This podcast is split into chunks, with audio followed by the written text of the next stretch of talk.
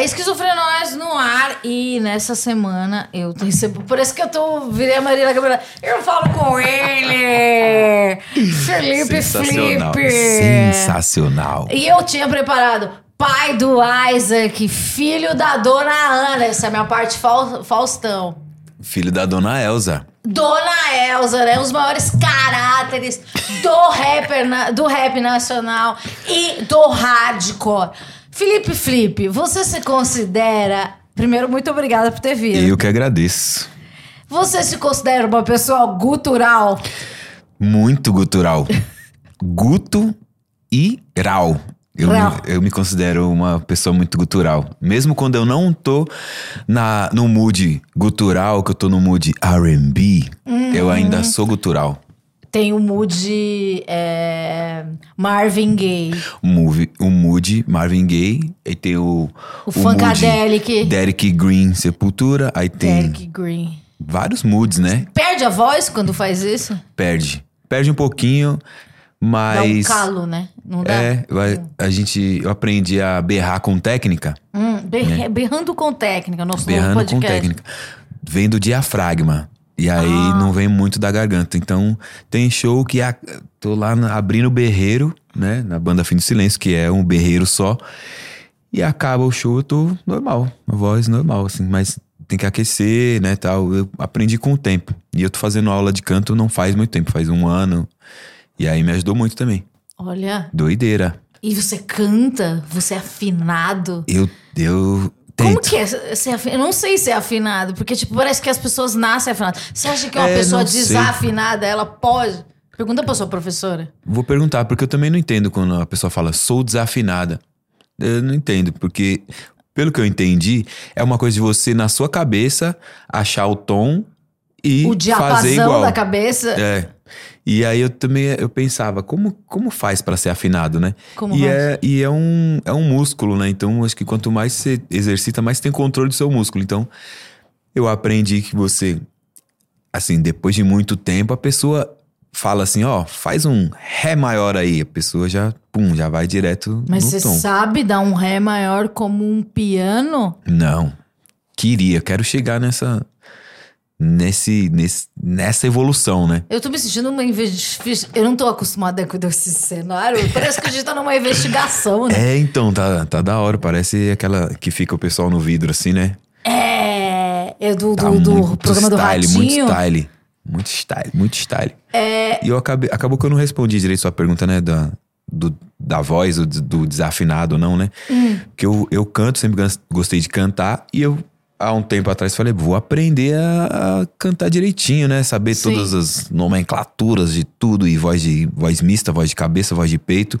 E aí eu tô fazendo aula. Eu achei muito da hora, porque é um- uma brisa a mais, né? Eu briso em mais uma coisa, que é ficar exercitando a voz e ficar né, reparando no- na voz do outro. Falar, olha, a pessoa tem uma, usa uma voz mista ali que é sensacional. E, tipo, agora é uma brisa nova pra minha cabeça. Eu parei no, no falsete da Melody. É o que eu Que sei é- de música. Que é sensacional, né? Que na verdade é um melisma. Melisma? Melisma. Não, tem falsete e tem melisma. Mas ela é que eu, eu, eu convivi com a Melody na vida. Então Sério? eu fiquei traumatizada. Ela era Depois eu- criancinha. Ah, que da hora. Depois eu quero saber mais dessa, É, dessa dessa vivência. fase, né? Tem cada um. né? A gente agora- tem que ter uma, uma história pra contar. É, que agora juntou Melody e Naldo Beni, né? Com o hit, o hit do, do momento. Que passou a Anitta. Passou a Anitta, ó. Não Ela- sabia essa informação. A Melody pos- postou. Não sei se o Olha. print era verdadeiro, mas eu vi no Choquei. E olha que loucura, Você segue no o choquei. Mesmo se eu não seguir, o choquei que me segue, né? Aparece lá pra mim, choquei. Aí eu falo, cara, mas eu nem sigo. Daí e aparece aparece pra mim. grave. É, grave. com o símbolo, né, de. Uma com a sirenezinha sirene. assim, ó. Eu Três falo, vezes, fala, cara, acabou o mundo. Muito é louco. tipo o plantão da Globo. É. Você é ansioso que nem eu. E você tem Sim. a mesma idade que eu, acho. 38. Ah, eu tenho 37, somos da mesma geração. Somos da mesma geração. você- seríamos da mesma classe, talvez? Talvez. Talvez. Não, talvez não, porque eu já faço 39 em novembro. Ah, não, você é um ano pra frente. Sou pra frentex. E, pra Frentex. E daí a gente tem muito medo do plantão da Globo. A gente. Nossa, das- muito. E também, é, isso é, o, o plantão da Globo causa o quê? causava o quê nas crianças? Ansiedade. É, você já Sim. era uma criança ansiosa? Eu era e não sabia, né? Depois que eu entendi o que era ansiedade e o que eu tinha, né, o transtorno de ansiedade generalizada leve, e aí que eu voltava na infância e falava, nossa, aquilo que eu sentia lá quando criança era ansiedade. E aí eu lembro que não era sempre, sempre, Aham. mas da pandemia pra cá deu uma piorada. Então, algumas coisas que eu que eu falava, nossa, eu tô sentindo um frio na barriga de alguma coisa que eu sentia, sei lá, ia ter uma prova ou ia Sim. fazer, E sei lá, Play uns primeiros Center. shows, no, ir no Play Center, ia ter excursão, aí ficava ansioso, aí Dormia. dormia mal, né, tal. E aí, na pandemia, eu comecei, aí em alguns momentos da vida, eu sentia isso, né, e às vezes era coisa boa também, sei lá, ia fazer um show muito cabuloso, sentia aquele friozinho na barriga um dia antes, né, e aí na pandemia eu comecei a sentir isso do nada por nada, e não tinha nada. E era um frio na barriga. É, era um frio na barriga, assim, o dia, dia todo. Aí eu falava, fiquei pensando, o que que engatilha isso, né? Aí abri o Instagram, assim, via alguma coisa que lembrava alguma coisa e dava um frio na barriga, assim, do nada. E eu falei, ué, o que que é isso, né?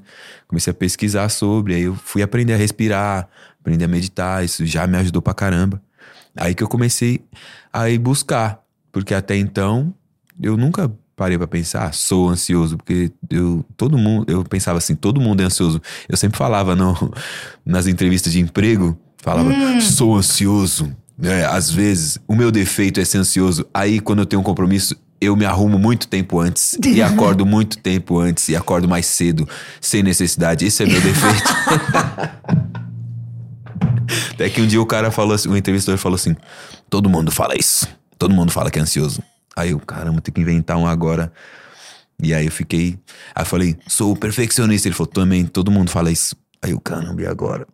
Aí eu falei, bom, E tive o que inventar. perfeccionismo tem a ver com ansiedade também, né? Porque você quer ter um controle total, absoluto. É, essa coisa de querer ter o controle, né? De tudo. Eu sou muito assim, né? De querer estar no controle de tudo e eu, mais do que aprender a lidar com a ansiedade, eu tô aprendendo a deixar as coisas mais soltas, tipo, Como é que deixa, mais Deixa. solto? Deixa, é, é mais Deixa. sobre focar no agora e eu penso mais no que fazer com as coisas que acontecem, não o que vai acontecer ou o que aconteceu, né?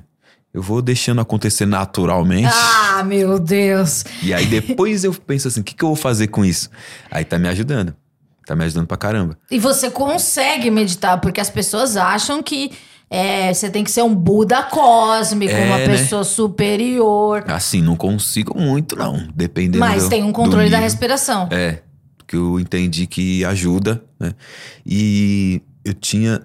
Tem fases que eu consigo meditar mais e eu invento umas técnicas na, na minha cabeça de meditação. Às vezes eu conto a respiração, às vezes eu. Eu conto e perco a conta, aí eu falo, bom, vou contar de uma outra forma. Aí você também perde a conta, porque eu achava que eu Nossa, era muito. a única. Muito. Porque Tem- se eu não consigo contar até sete, daí vem o É, negócio e fala, então. poxa, vamos contar até sete. É, porque às vezes eu penso. Aí eu vejo, dá pra medir o nível de ansiedade, né? Que às vezes se eu tô numa semana muito cabulosa, com muita coisa pra fazer, muito show, estúdio, não sei o quê, aí eu não consigo contar até cinco. Aí já penso, é, temos um problema aí. Às vezes eu consigo até 10. Aí teve, já teve dia que eu consegui até 100. Falei, caramba, hoje eu tô zen. Hoje eu tô a monja coin. É, hoje eu tô fazendo a monja.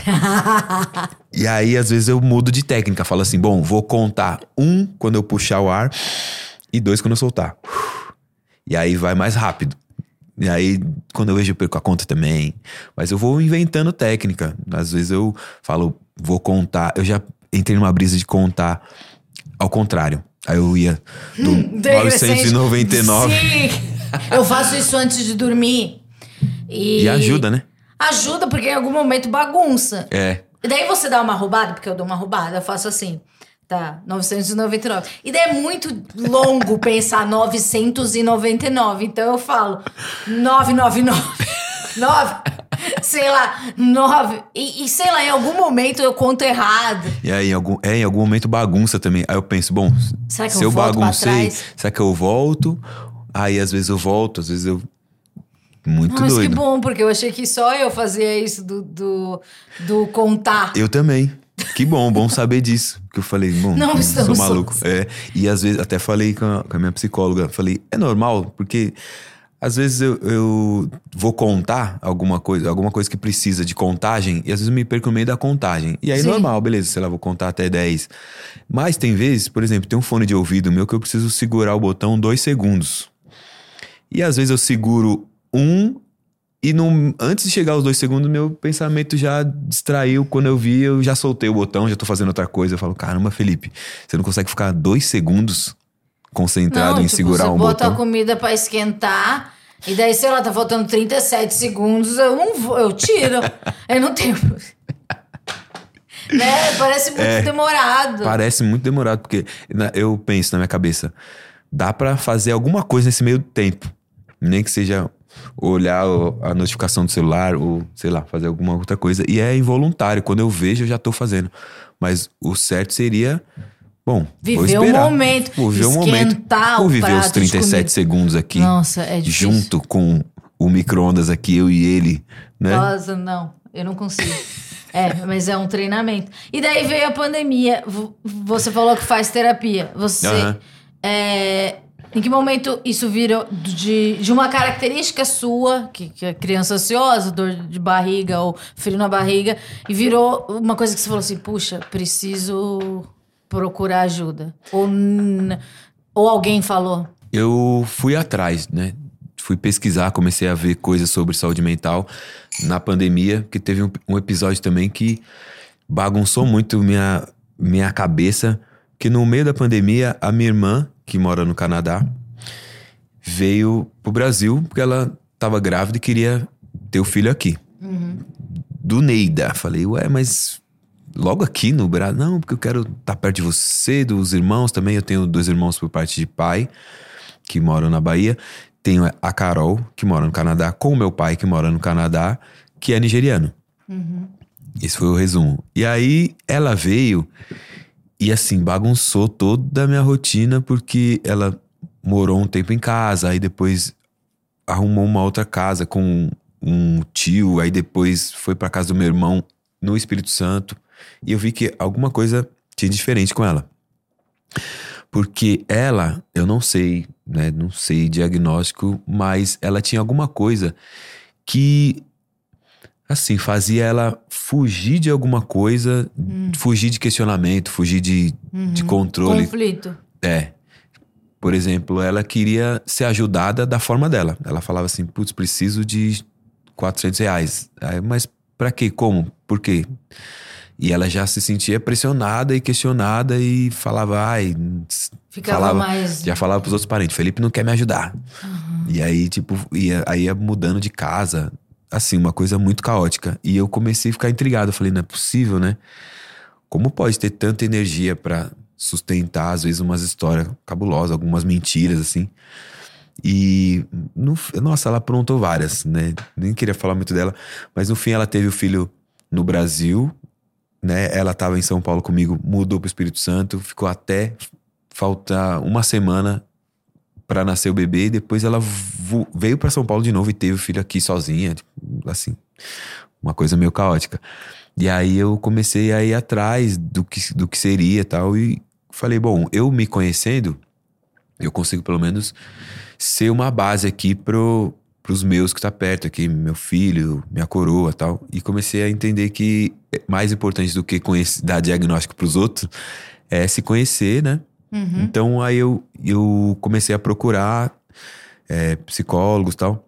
E aí me indicaram uma psicóloga que eu amo, que ela é muito da hora. Já é mais de idade, assim, tiazinha, pretona, muito da hora. E, e comecei a trocar ideia toda semana com ela. E depois de sei lá quantos meses, ela falou assim: Ó, esse lugar que a gente tá é análise, tá? Não é terapia. Que eu falava, não, porque a terapia, ela falou, não, é análise. E daí? Aí eu, ah, tá. E daí foi. Caralho. E aí eu falei, nossa, começou. Eu, Eu, comecei sou a intenso, me eu sou entender. é. pesado. porque nessa época eu tava. Namoro tava meio em crise e tal. E eu tava começando a trabalhar mais intensamente com internet. Aham. Porque na pandemia, como caiu um monte de show, um monte de coisa, eu montei um podcast chamado O Outro Podcast. E depois fui chamado para apresentar o Noir Podcast nos estúdios Flow. O- eu fiz o último podcast antes de você entrar. Sim, verdade. Eu falei, nossa, por quê? Podia ser. Podia ser depois com a. Amanda. É, o Ale. E daí, daí me falaram, Flip, como assim, o Flip? Por que, que eu não tô no episódio dele? É, e eu falei, bom, vou ver, vou aqui. Tava assistindo os últimos ali pra, pra já ficar inteirado. E aí vi lá, Amanda, Ramalho. Eu falei, pô, podia ser comigo. Mas, né? Mas terão outras chances. E tô aqui, né, hoje, mó coisa louca. E aí começou, eu falei, bom, vou estar na internet agora, botando a cara. E como é que é um cara que tal. é músico e lida com as pessoas e tem uma rotina doida Aham. é, e fica preso dentro de casa e, e daí tem teve aquela fase, né, que durou muito tempo, sem perspectiva de um futuro, né? Isso, Puta, acabou o show, acabou o show. É. Porque a gente sentiu isso, né? Eu, você que é músico, você sentiu mais, tipo, acabou o show, o que, que eu vou fazer da minha vida? Eu só, imagino, eu sei fazer isso. E me tiraram isso. Total, foi um desespero, porque eu falei, caramba, e agora, né? Ainda falei, bom, caiu os shows, mas agora tem o, o streaming, né? Tem uns dólares que cai ali todo mês que salva. E caiu também pela metade. Falei, como assim? Aí fui até pesquisar, aí vi que. Porque assim, o, o, o digital, né? As plataformas de streaming, cresceu muito o YouTube e as outras caíram, porque muita gente ouvia música indo pro trabalho, ou voltando, ou no trabalho. E a galera ficou mais em casa vendo Netflix e YouTube. Então Sim. caiu muito, caiu pela metade também. Falei, putz, e agora? Eu vou ter que abrir minha mente pra não ser só música. Que eu sempre fui, mas na pandemia, crucialmente, eu abri minha mente pra ser não só música, mas trabalhar minha imagem, trabalhar a comunicação. Então, eu fui atrás do. Eu comecei a ir em alguns podcasts, aí é, estreiei o meu, né? O, o outro podcast. E também comecei a fazer, trabalhar mais a imagem, publicidade, algumas coisas. Aí eu, eu fiz o, o, o épico, icônico comercial de, de, de um banco que eu não, vou, não preciso falar.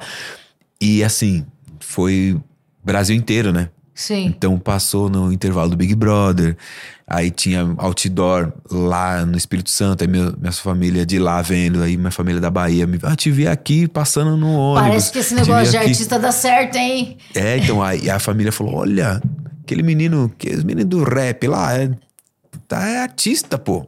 Trabalha, ele trabalha, ele tem um trabalho, né? E virou uma chave também, né? Que todo mundo, assim, mais a minha família começou a enxergar que era um, um trampo mesmo. E aí eu comecei a fazer algumas coisas aí. Também a. Fui embaixador da, da Vans. A Vans me Sim. chamou pra ser embaixador do, do modelo old school. Também salvou muito, porque entrou uma grana. Aí depois a gente fez uma live pra comemorar, que foi uma live, uma das lives mais tensas que eu fiz na vida, que a gente tava, tava no live era uma coisa assim. estranha. Eu, eu mandei um Nossa, que vídeo pro. Não sei se era essa live, que era tipo eu chamando uma banda. Tipo, era essa? Do Musicians Wanted? Era isso não? Ai, não lembro o que, que era, mas era uma live que eu tipo, ah, não sei o que, e agora, sei lá, Granada! Pode crer. Continue Nossa, foi- mandando. Daí tinha um sinistro. negócio, né, pra apoiar os músicos, É. Uns fundos tal. Era bem. Foi. Cara, Foi se a gente pensar. Eu penso assim, eu não queria viver um momento histórico, sabe? E a gente passou É. por isso, né? A gente passou por isso. Eu fico pensando nisso. Daqui, daqui uns anos no livro de história vai estar lá, né? A pandemia que assolou a humanidade e a gente passou por isso, sobrevivemos. E o pior pra mim foi não ter previsão de nada, né? Porque eu já tava, eu tava nessa sinergia com a Vans, né? E eu fui contratado pra fazer um show no lançamento de um tênis, assim, com banda, um bagulho bonitão. E aí tinha a data, e aí falou: Ó, vai Ai, ser foi antes adiado por causa da, da, Ah. da pandemia. Eu falei, ah, vai ser adiado uns 15 dias, 30 dias. Daqui a pouco, ó, vai ser adiado mais não sei quantos dias. Daqui a pouco, ó, foi cancelado por enquanto. E é aquela coisa, né, de você não saber se, se ia durar 15, 30 ou 20 mil dias, né? Então foi sinistro. Aí eu comecei a ficar, comecei a ficar ansiosão, assim, falando, caramba, e agora, né? Comecei a tentar buscar outras formas de, de trabalhar, de, de ter uma renda e tal. Ainda bem que essas coisas me salvaram muito também, sabe? De fazer. Essa inquietação. É, não, de. Eu tive sorte de me ab abri a minha mente no- Aham. nesse momento e vi- vieram algumas coisas, algumas chances de, de fazer trampo com imagem, né? Aí também, putz, é, eu lembrei agora, é, no meio da pandemia, eu recebi um e-mail falando assim, ó, a gente quer a sua música pra trilha de um filme. Olha. Eu falei, olha só, é mesmo? Aí, Marina, Marina, a Mari. mano, falou, daqui que eu vou responder esse e-mail. Ela e ela trocou as ideias, caiu uma grana, né? E aí, pô, no meio da pandemia, do nada, assim, e a- aí a, a galera que participou comigo da música, né? A música chama Criminal. E aí é Felipe Flip, Nego Max, SP Jungle e beat do Dri Beatmaker. Então cada um ganhou Uhum. um- uma parcela ali e salvou, todo mundo ficou mal feliz, porque, pô, né, do nada assim. E aí saiu o filme agora só, que é o filme Urubus, Sim. Só E saiu aí- agora. só saiu agora. E aí uma galera A me questão deu um do salve áudio do assim, cinema nacional é uma coisa também, né? muito doido, né? Que, que, que contagem de tempo estranha, né? É, que maluquice, né? Porque faz muito tempo. Porque imagina, imagina já Ah, antes. então agora você vai receber um dinheiro? Não, já, já ah, recebi já, na foi um pandemia. adiame- adiantamento. É. Que a Marina negociou muito bem. Muito bem, porque eu ia ver o e-mail e falar: tá bom, eu autorizo, tá liberado pra usar meu som. Ela falou: não, não, não, peraí, não é assim. Tudo tem um Tipo, custo você, ali, né? né? Pô, meu som num filme, É. que da hora. Eu falo, não, isso aqui é Não, Isso trabalho. aqui é trabalho, né? Graças à visão dela, eu falei, porra, é verdade. E aí saiu agora, aí eu também não. Foi uma, uma loucura, assim. Eu nem fiquei sabendo, fiquei sabendo por um fã que me mandou mensagem, falou assim: vi sua música no filme e tal.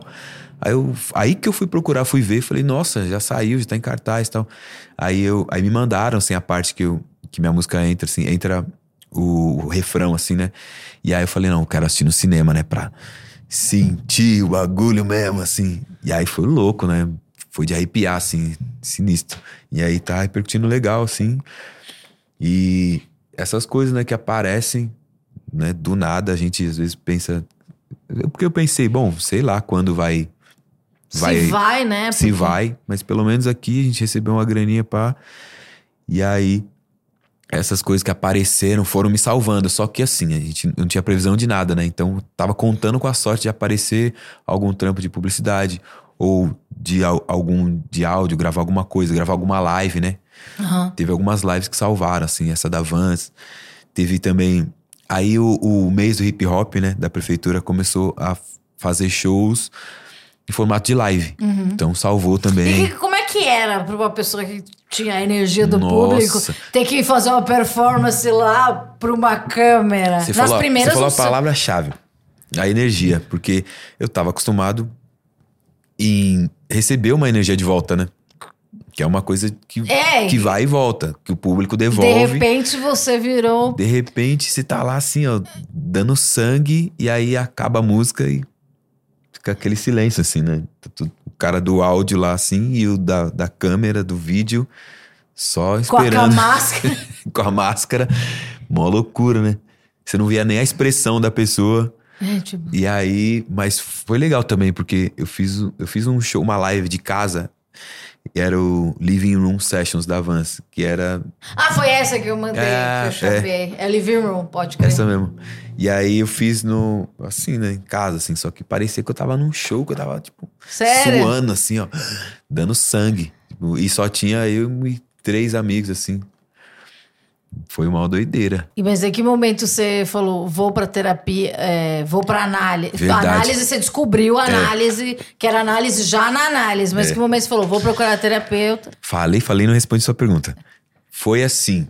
Foi nessa fase que eu entrei no, no Noir Podcast. Uhum. Que daí eu comecei a, a lidar com outro público, né? Nossa. Da internet, assim. E aí, e, e 2022, né? Estávamos num ano de eleição. Então, a gente começou a ser assediado por político que queria ir lá e fazer campanha e não sei o que lá. E começou aí uns, por uns papos que eu tava achando coisa de louco.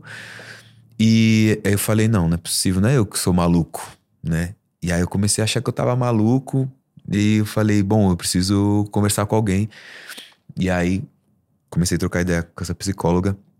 E aí fui me entendendo que fui indo para mais pra dentro da minha cabeça, assim. né? E aí, como é Porque- que é a sua cabeça? Um caos? Muito louca, é um caos. é um caos instalado, né? Mas eu entendendo que é um caos, né?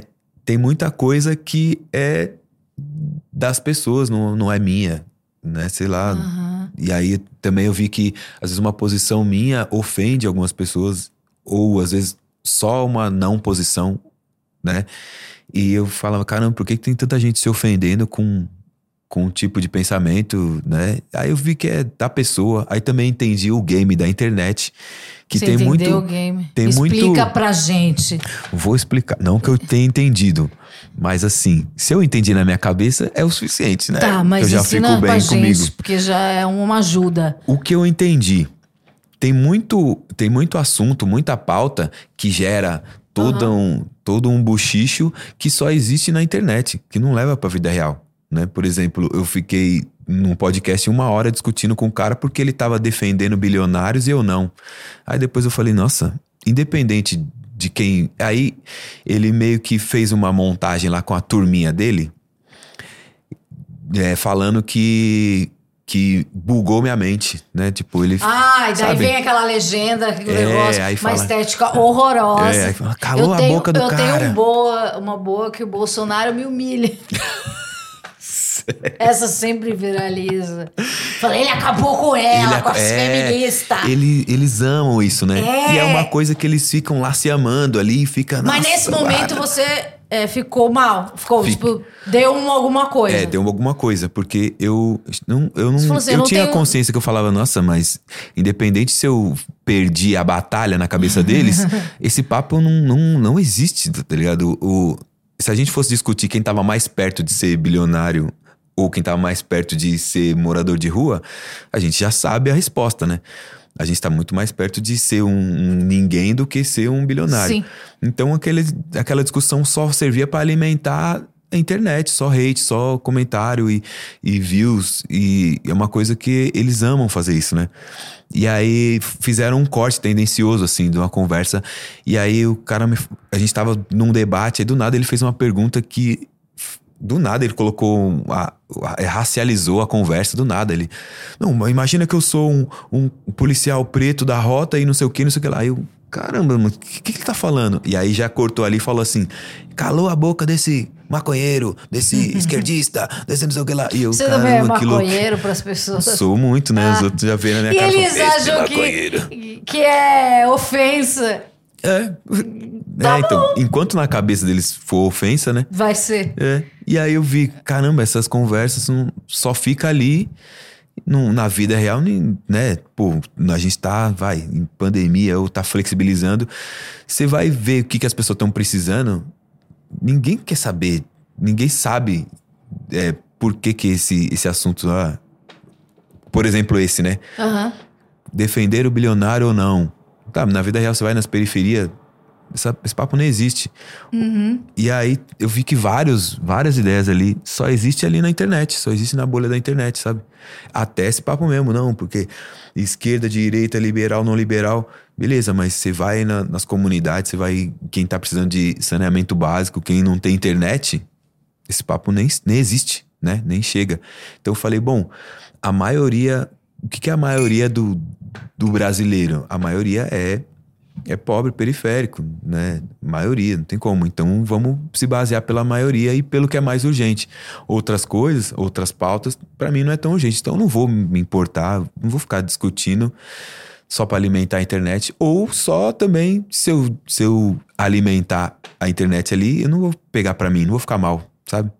E eu comecei a ficar de boa com isso. Então, algumas discussões eu nem entrava, ou entrava, mas entrava sabendo que ia ficar só ali, ia levar para mim. Então, comecei a não ficar mal com isso. Isso a terapia me ajudou. Sim, com certeza. E Você aí- é terapeutizado. É. Então eu falei, eu comecei a ficar meio, é, meio descolado, assim, né? Meio destacado desse movimento da internet. Porque eu até fazia, fazia o que tinha que fazer, né? Mas não era uma coisa que eu ficava sem dormir, falando, nossa, amanhã eu vou responder, não sei, sabe? Foda-se, eu cagando. Aí eu não comecei a não, não achar mais que era isso que movia, né? Aqueles views tal. E aí eu entendi que tem bolhas também, tem bolhas que ficam ali discutindo eternamente algumas coisas, algumas pautas, política ou não, racial, do, de, de preconceito. Que daí eu falei, bom, o que que eu entendo? Eu preciso pular na bala de quem precisa mais que eu, de quem sofre mais que eu. E é isso, eu vou seguir isso. Tem algumas pautas que, assim, né? Eu entendo que eu, como, como homem preto, uma mulher preta sempre vai sofrer mais que eu, Uhum. sabe? Uma pessoa neurodivergente, uma, uma pessoa gorda, uma pessoa trans. Então, eu dentro, eu entendi que é a mesma luta, né? Eu dentro do meu corpo, do, do que eu sou, eu entendi que eu comecei a dar mais valor para essas lutas que eu adoto como minhas também, porque é preciso tem mais urgência do que até a minha, né? Uhum. Então é comecei a ir nessa bala e comecei a ficar muito melhor de cabeça, muito melhor, sabe? A internet já não faz mais tão mal pra mim por causa dessa coisa da, da terapia, do psicólogo, de, de se entender melhor. Porque eu, eu sempre quando entrevisto alguém que trabalha com a internet, sempre tem é, ressalvas. Uhum. E as pessoas é, imagi- Hoje em dia, né, as pessoas querem ser gamers, sei lá Uhum. como chama, é, quer jogar Fortnite, nem sei se é isso que eles jogam. Mas é. E daí a gente vê que a vida é, é- não é aquilo, né? Aham. E, e é como, sei lá, como a gente imaginava, vou dar uma viajada absurda, as pessoas da Rede Globo, sabe? É, que era um bagulho, falava, verdade. caralho, eles são, o- são o Olimpo do bagulho, mas. E hoje as pessoas querem ter um podcast, elas querem fazer lives, só que há um sofrimento e há um negócio ali que. Há uma demanda que as pessoas não sabem. Por que, que você acha que as pessoas não mostram as vulnerabilidades? Eu acho que é porque se compara antes de, antes de se mostrar ou de mostrar a vul- a vulnerabilidade dela, ela vai num pensamento de se comparar com alguém. Então, Tá. eu acho que ela pensa assim.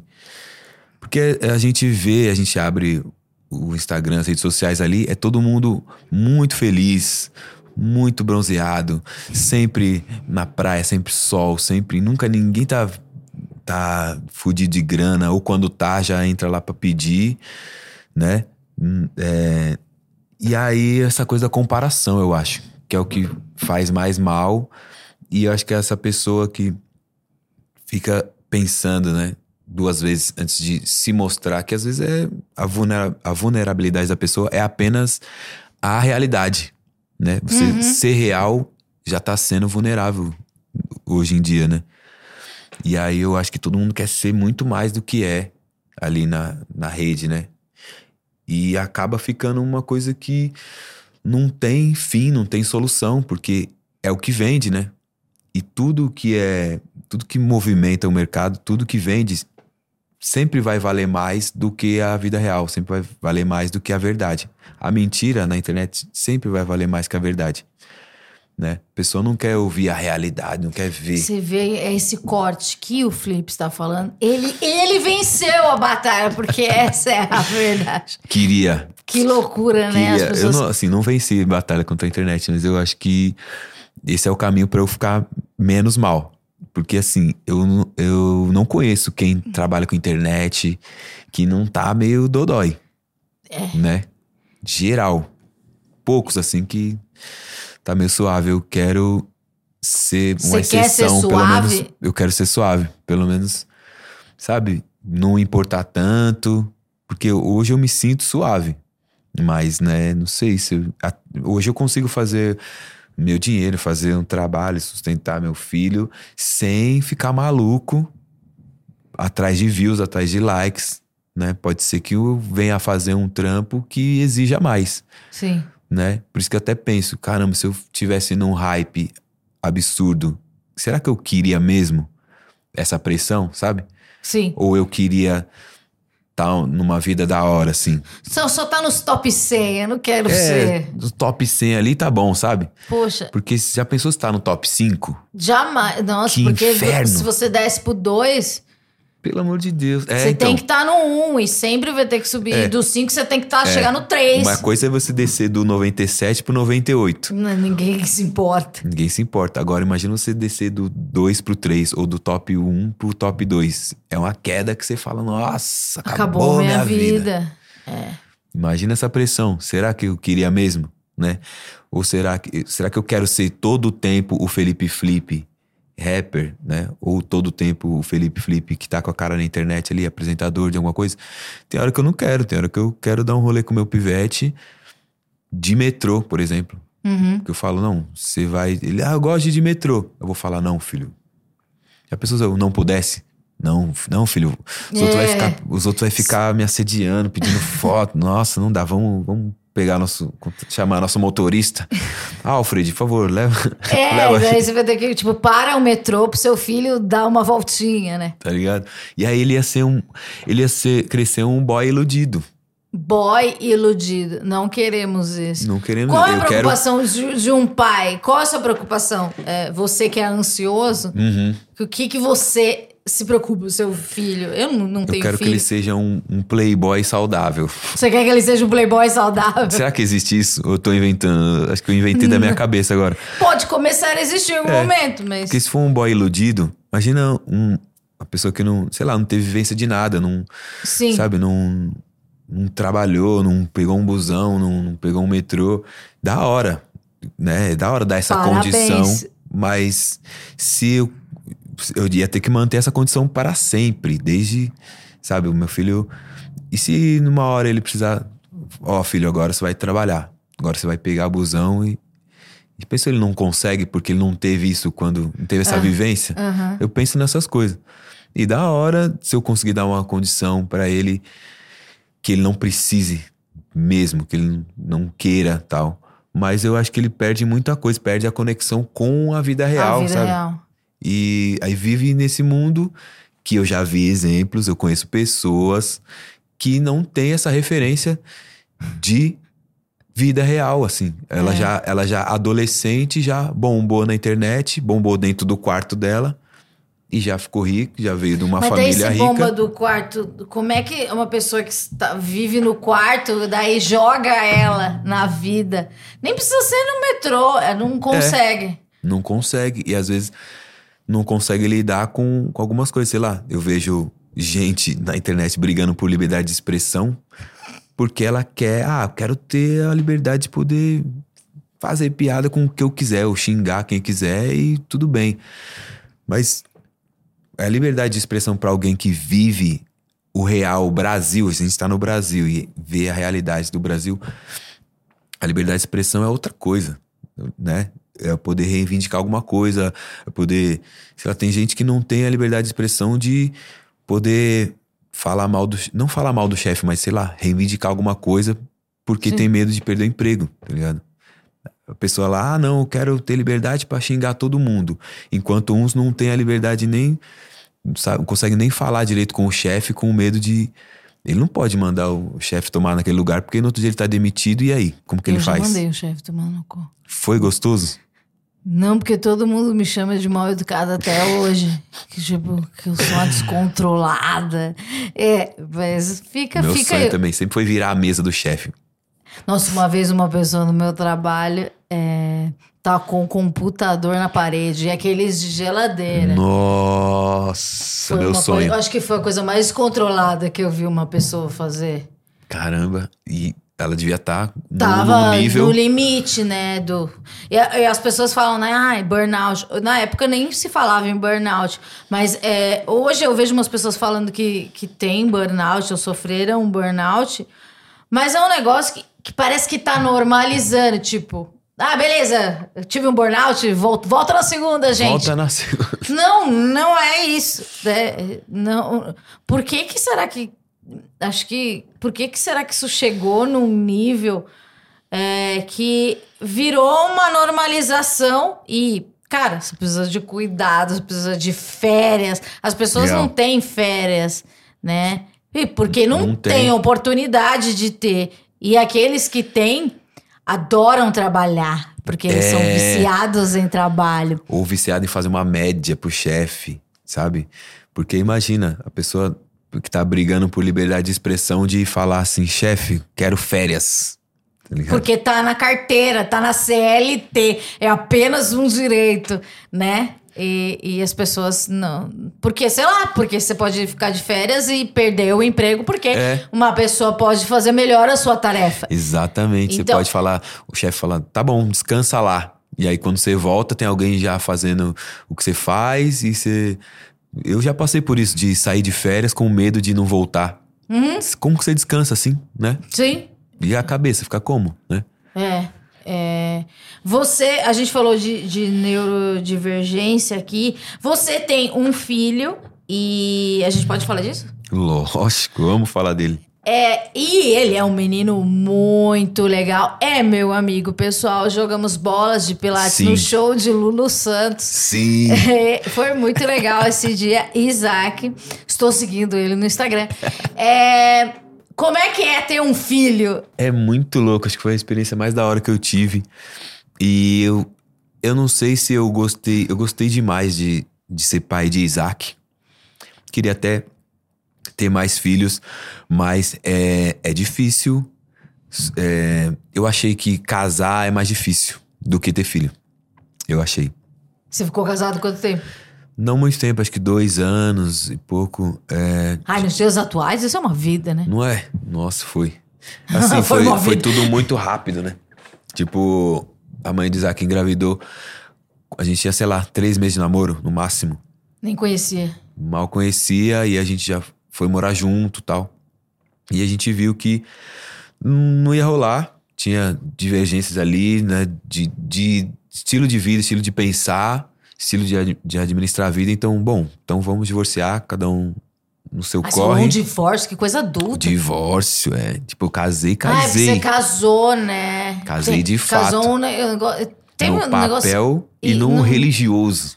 Não, é budista? Não foi budista sua. Foi Hare Krishna. Hare- Nessa época você era Hare Krishna. É, eu você não é era- alternativo, hein? A mãe, a, a mãe ah, do ela que era. Me falaram isso esses dias, que falaram que tem o heterotop e eu me enquadro no hetero alternativo. Será que foi uma- um elogio ou uma ofensa?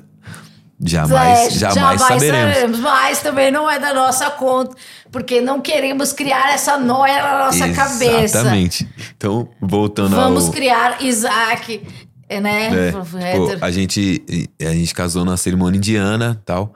Na época ela era Hare Krishna, hoje não é mais, já, né, já, já mudou o mood. E depois a gente resolveu divorciar quando ele tinha um ano. E a gente fez um, um acordo de ficar, de ficar bem, de, de ser legal um com o outro, principalmente por causa de Isaac, né? Então, a gente, cada um no seu corre, cada um no seu rolê. A gente fez um. A gente foi se divorciar juntos e, e teve um consenso. Então, quase que a gente é, tirou uma selfie junto aí, né? Uma coisa muito madura, né? Hum, olha. E aí, muito da hora isso e muito atípico, eu acho, né? Não, não sei se é porque eu venho de uma geração que era outra, né? Uhum. Meus. Nossos pais, né? Era uma outra É, porque você realidade. falou divórcio, eu já pensei num drama, É. uma separação total de bens. Foi uma coisa muito leve, muito suave, gente muito madura, assim, bom, então vamos separar e assim, a gente faz cada um seu corre e a gente tem o corre comum, que é o Isaac. E é isso. E aí seguimos assim, e eu sempre, eu sempre achei é, que o, o jeito dela não combinava com o meu em várias coisas. E, e aí, recentemente, muito recentemente, papo de esse ano, ela teve o diagnóstico tardio de estar dentro do espectro autista. Então eu vi que muita coisa Tá explicado. tá explicada, sabe? Algum, algumas. Algum jeito de pensar, alguns toques, algumas coisas assim. Aham, que é uma coisa. é, ou é isso ou é aquilo. Você Exato. não tem meio termo. Tipo, você tem que. Se você fala uma coisa, termine o assunto.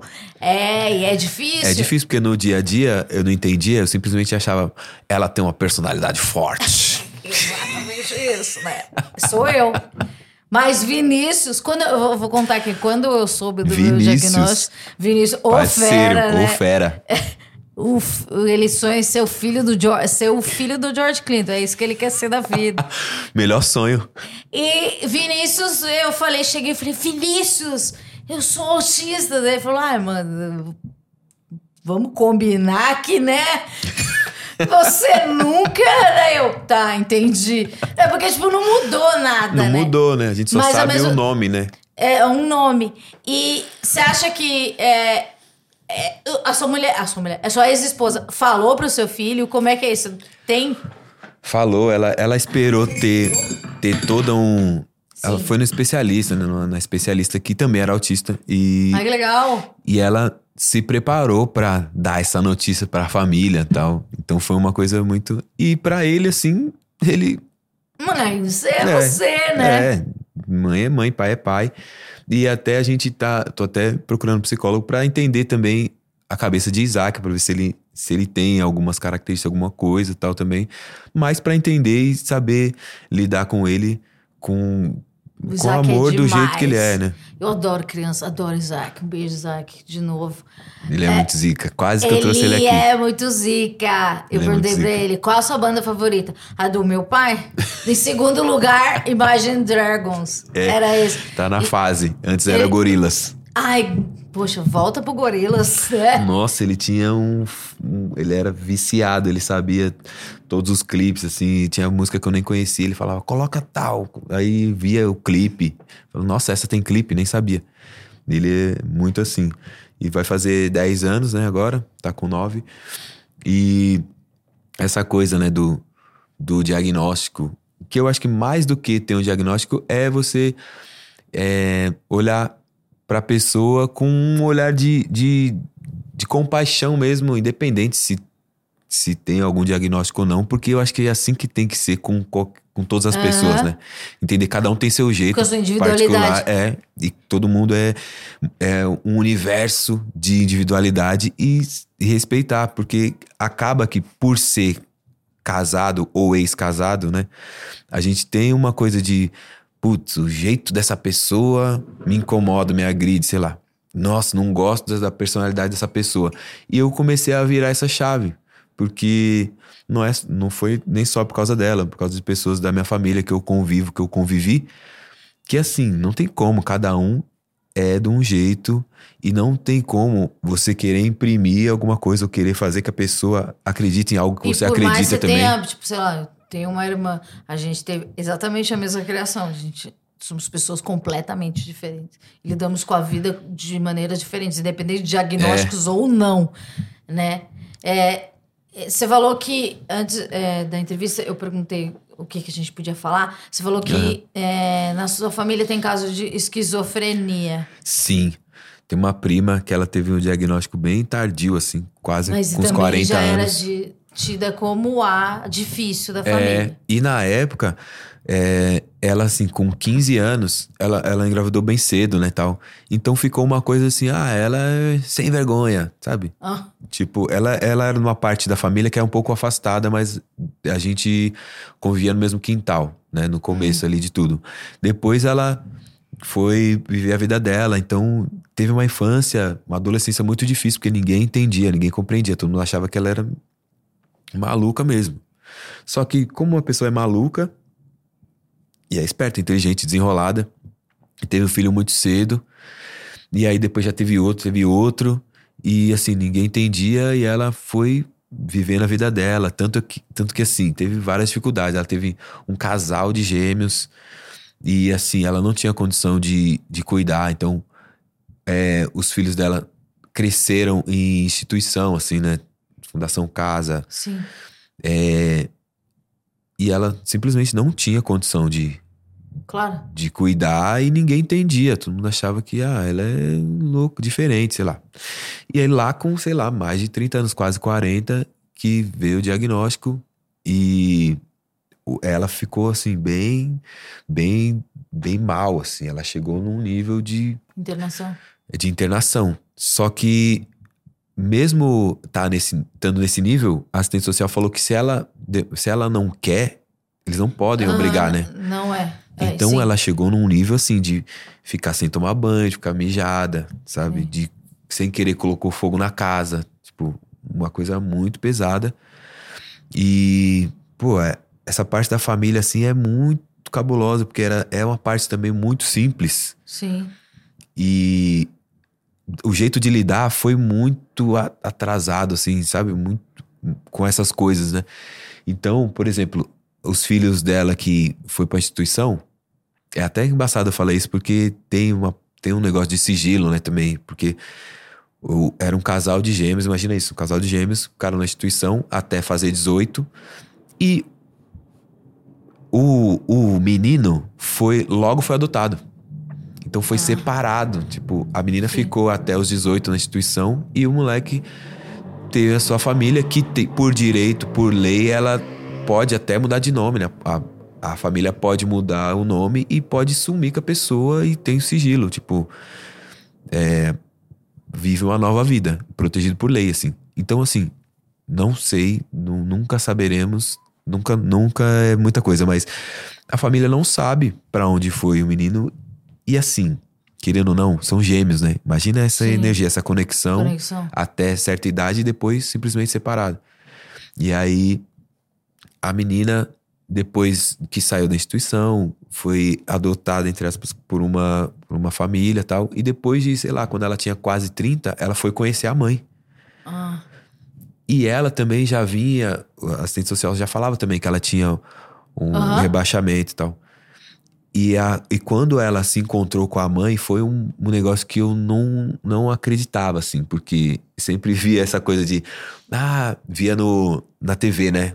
Vamos fazer no Google, vamos fazer, a- vamos encontrar a mãe, vamos achar. tá? Ai, Aí sim. aquele momento era uma coisa, né, muito. E foi uma coisa assim que foi uma tarde numa praça, assim, conversando, e ah, tá, ó, essa é sua mãe. E daqui a pouco elas já estavam rindo, conversando, daqui a pouco elas estavam dançando já. Uma coisa assim, que eu não, não entendi. Eu achei que ia ser igual no Gugu e foi uma tarde normal. uma coisa, né? De choro e É. de volta para a minha De terra. volta para mim até aquela, aquele, aquele sensacionalismo, né? E por isso que eu vejo, na vida real as coisas são de um jeito. E na TV, na internet tem toda uma um- uma como se fala? Ah, tem romantização, tem sensacionalismo, tem drama em cima e às vezes a vida real é um drama real, sabe? Que é difícil. E tudo sobre saúde mental que a gente não sabia o que era, não sabia como lidar. Aí nisso, eu que eu que vim estudando, né, pesquisando um pouco, eu descobri que na minha família tem vários casos, né? Meu tio provavelmente era autista, faleceu com 80 anos. Ninguém soube. Era aquele que- cara aquele- metódico. metódico ao extremo e assim, Fazia a mesma coisa todo dia, ela faz tinha tudo sempre horário, igual. É. Todo dia, tudo sempre igual. E era um horário Sistemático. sistemático. E aí também, às vezes, mudava o sistema Ficava mal. de acordo com a tecnologia. Porque, por exemplo, ele. Meu tio, uma época, ele lia livrinho de faroeste. Aí tinha um monte, caixas e caixas. Aí depois mudou pra fita, cassete. E aí via vários, gravava do rádio. Aí depois mudou pro DVD.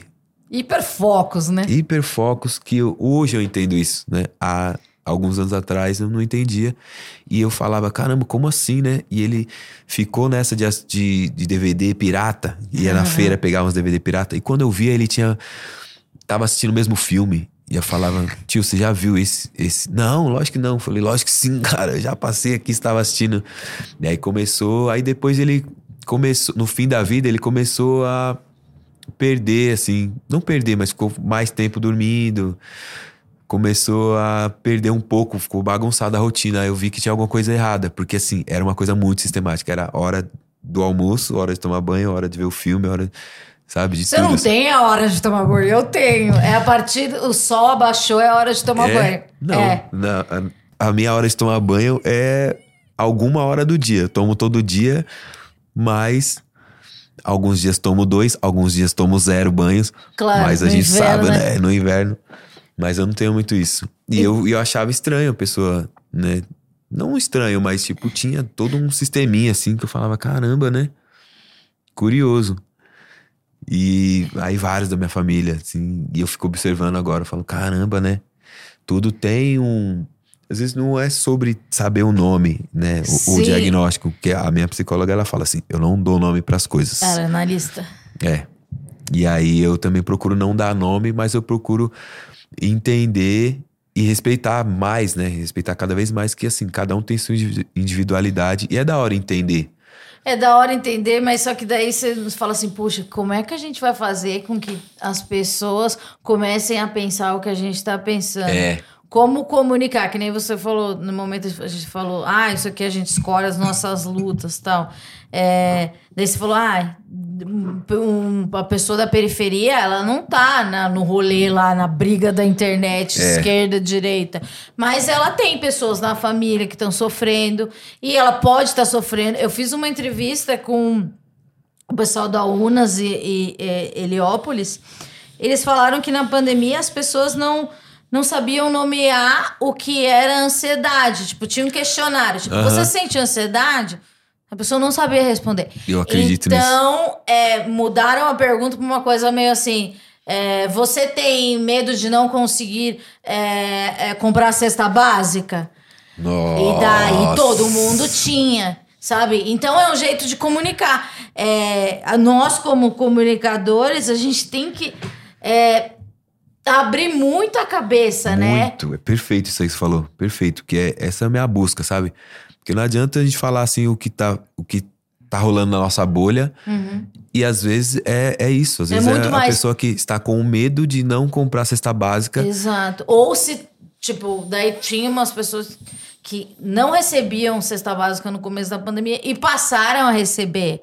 E daí, É. como é sentir esse, é, esse, essa sensação de que falou, poxa, é, a- é, eu não tava sentindo a pandemia, agora chegou em mim, né? Ou você vê, sei lá, é, as pessoas é, não entendem muito é, uma pessoa mais introspectiva, etc. Fala, pô, vai se divertir. Pô, mas eu não tô me divertindo, sabe? A gente tem que falar, né? Você não acha que a gente É. tem que falar assim, pô, na moral, eu nem gosto desse tipo de diversão.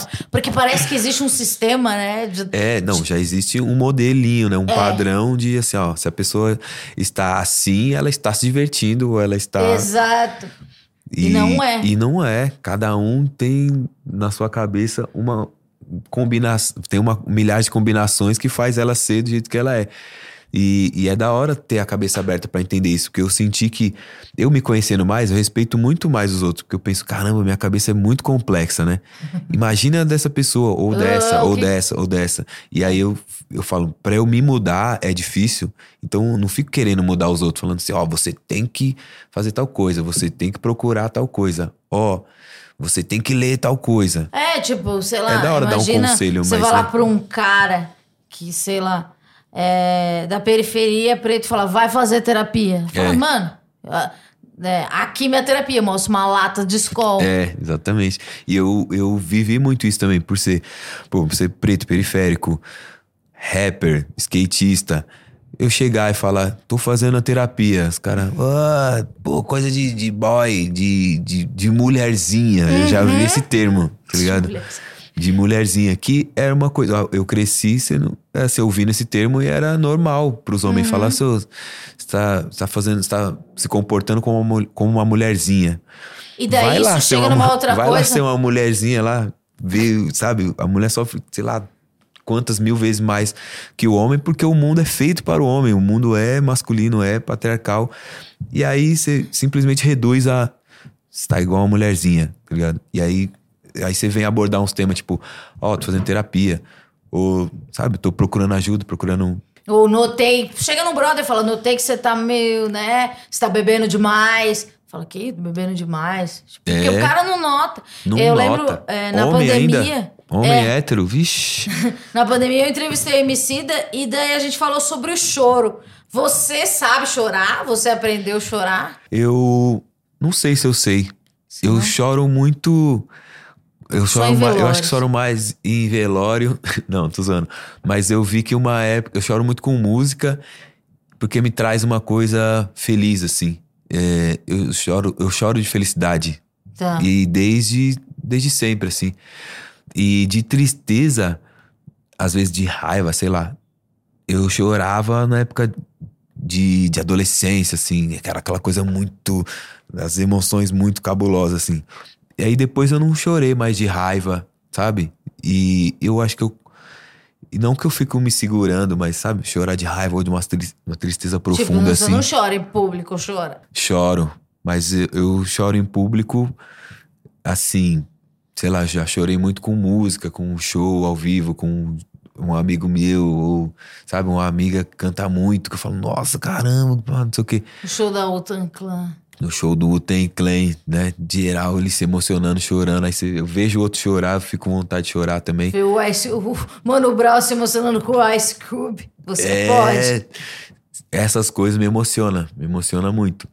E eu não, eu não tenho vergonha de chorar, não. Mas eu acho que eu podia ser melhor, porque Podia ser pô, melhor. a vida inteira eu, eu cresci com homem não chora, chorar é coisa de mulher, né? É. E aí até, sei lá quantos anos demorou da, pra minha vida, da- na minha vida pra eu falar, nossa, o que, que, que tem a ver? É justamente o contrário, né?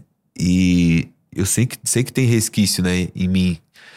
Mas eu não tenho problema nenhum com, com chorar ou demonstrar choro e tal. E eu acho que é, é uma coisa muito legítima, né?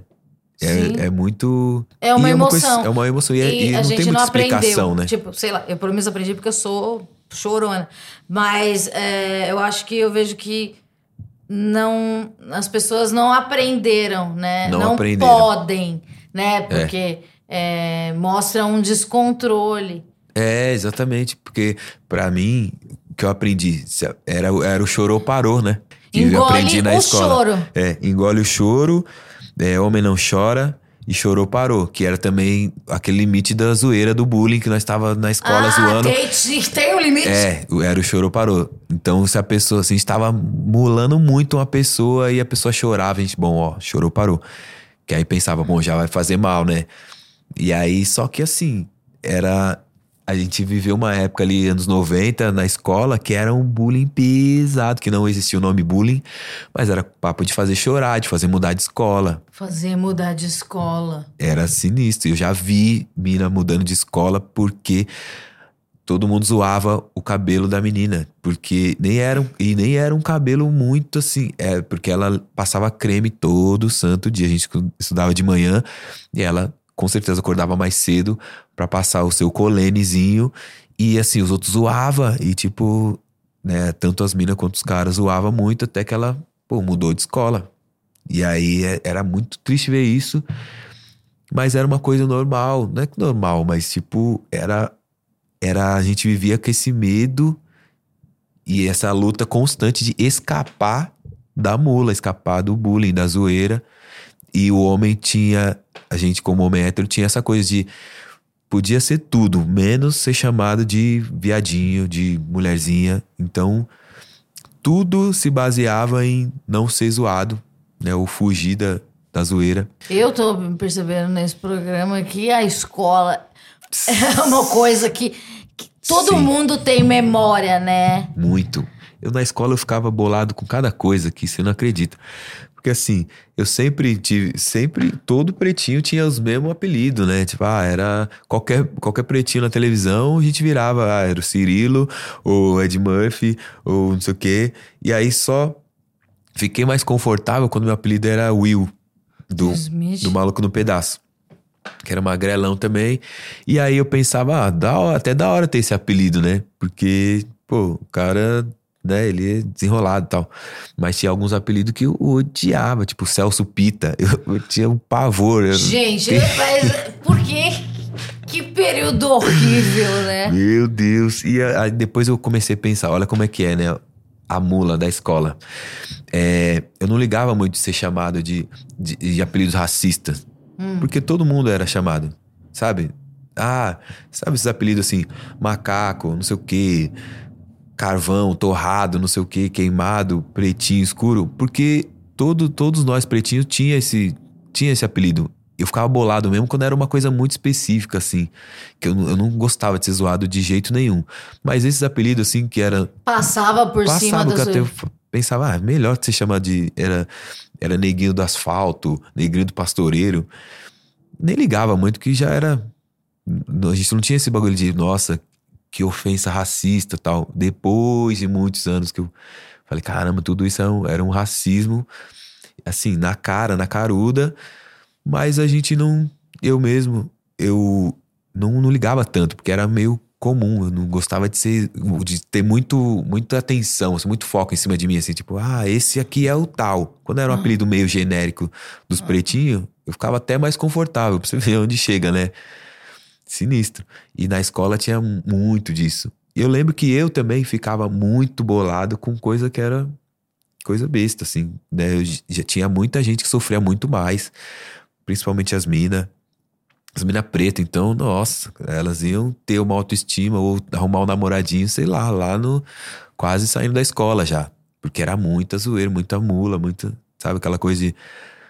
É, e tinha esse estereótipo também, né? A gente imaginava que a pessoa popular, pessoa bonita, era uma pessoa com o estereótipo europeu, carinha de malhação, né? Então eu imaginava, me, imaginava um homem feio, falava, bom, é, é isso. Agora eu tenho que me desenrolar, tem que ser engraçado, tem que ser inteligente, uhum. eu tenho que ser lá o quê. Mas eu me considerava um homem feio porque era o padrão estereótipo da época. Ah, você. Que eu, a gente via, né? Falava, ah, você tá ficando com uma mina feia, você tá ficando com uma mina bonita. Ah, você tá. A mina tá ficando com um homem feio, um homem bonito. A gente via, no geral, assim, que era os pretinhos feios, os brancos bonitos. E aí crescia com essa parada, né?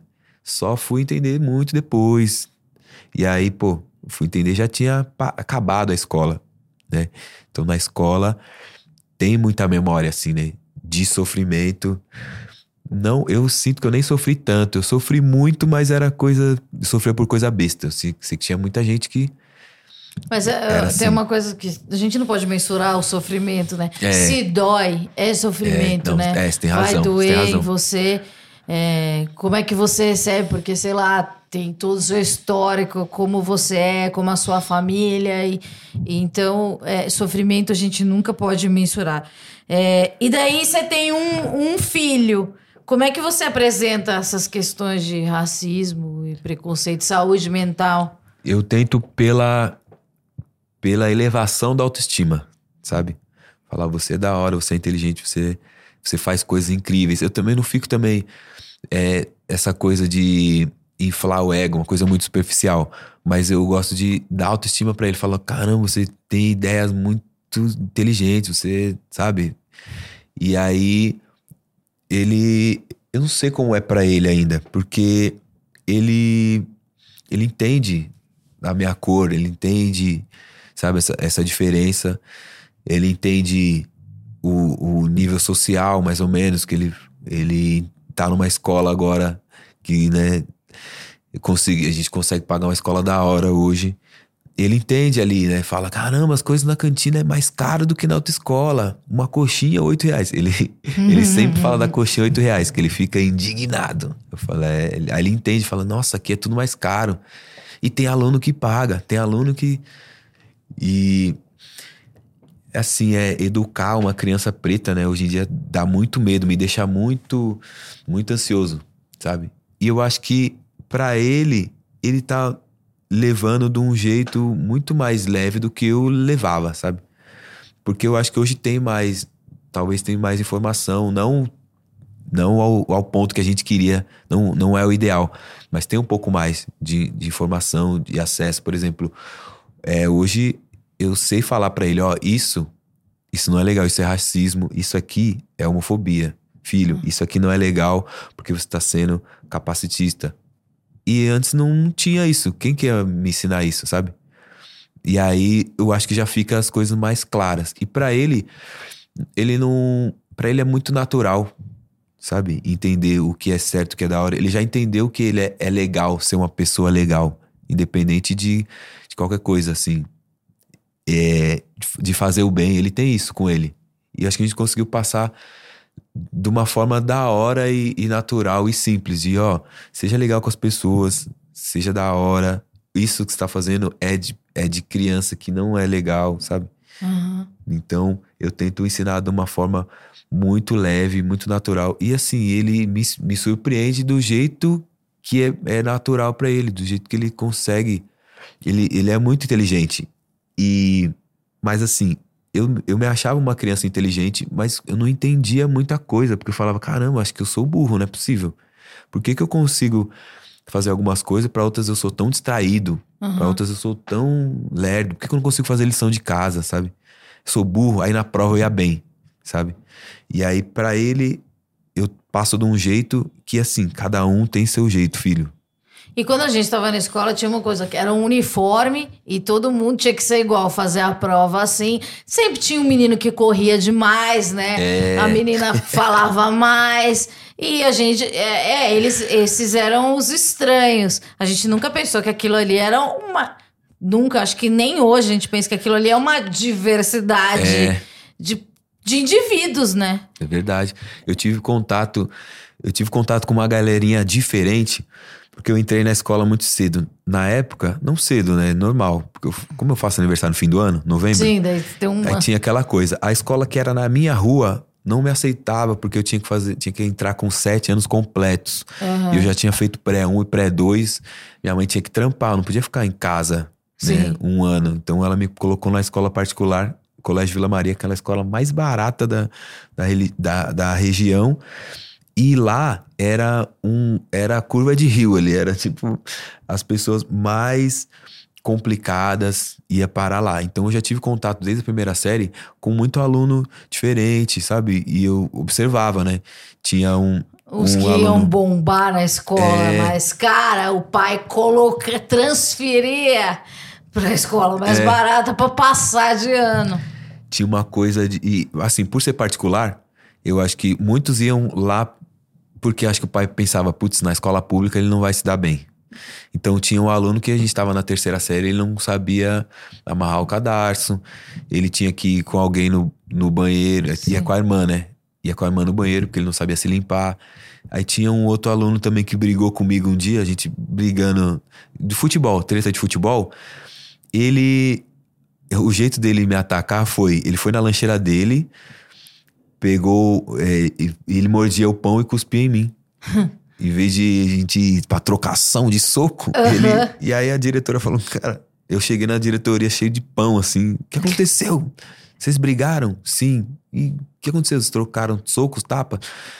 Ah, eu tentei bater nele e ele tava cuspindo pão em mim. Então eram uns alunos muito diferentes, assim. E aí já comecei a observar, né?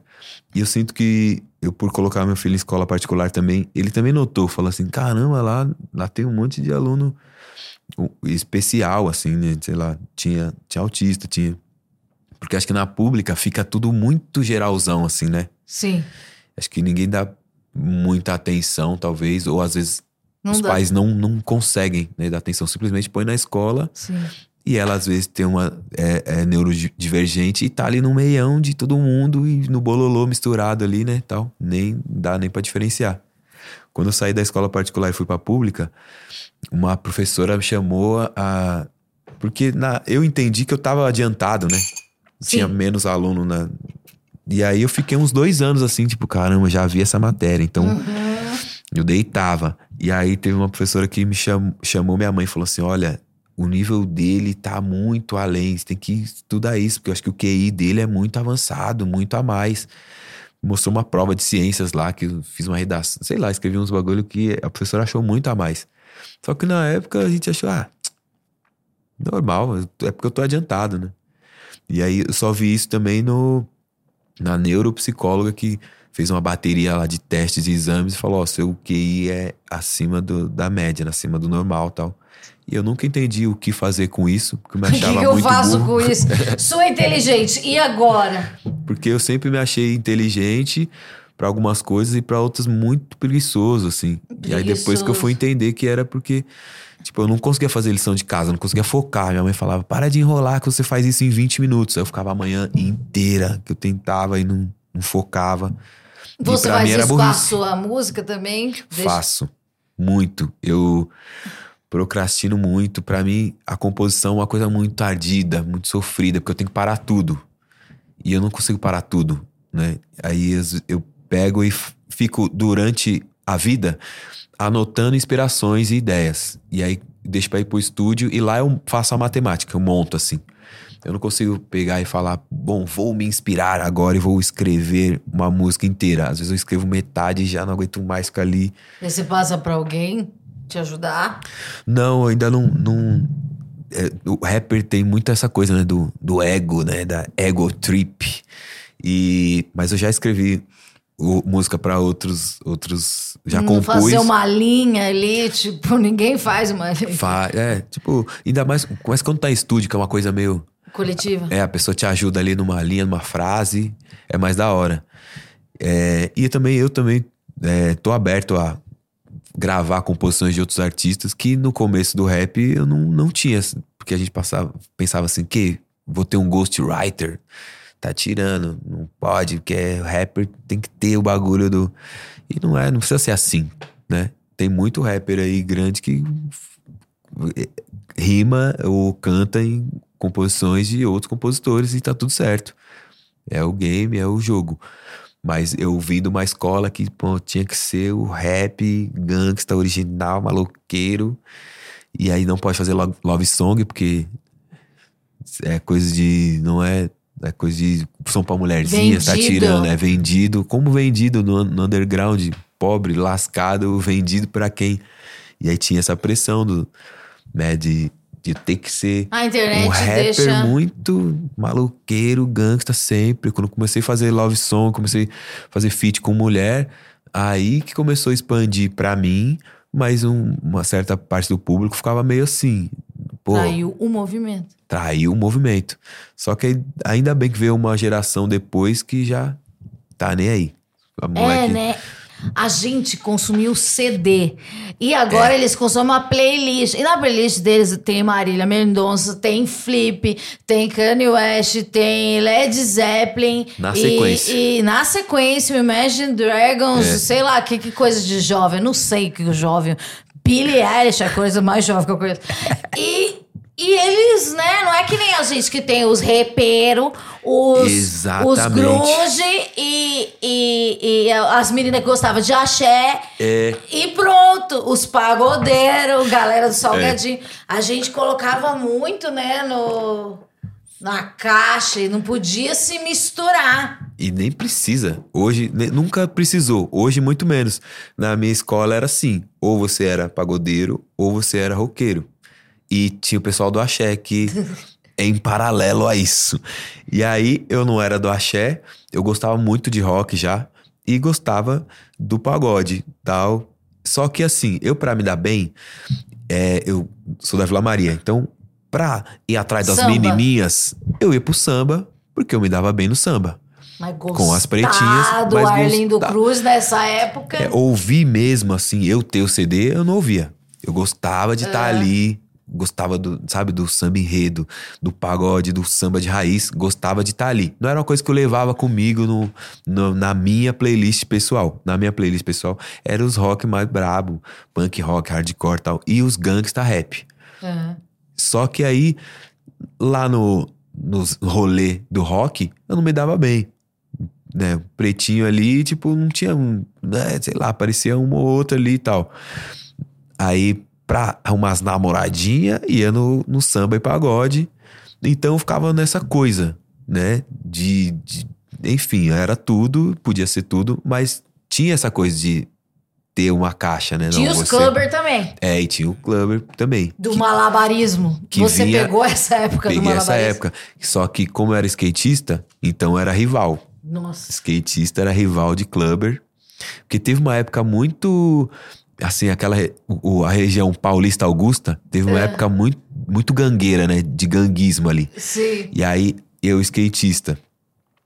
Aí tinha os rival clubber. Aí tinha também os punk, que corria atrás dos clubber. E aí, em meio a isso, também tinha os skinheads nazi, que corria atrás dos punk. E nós, skatistas, ali no meio. Aquela Rua Augusta ali era um campo de batalha, né?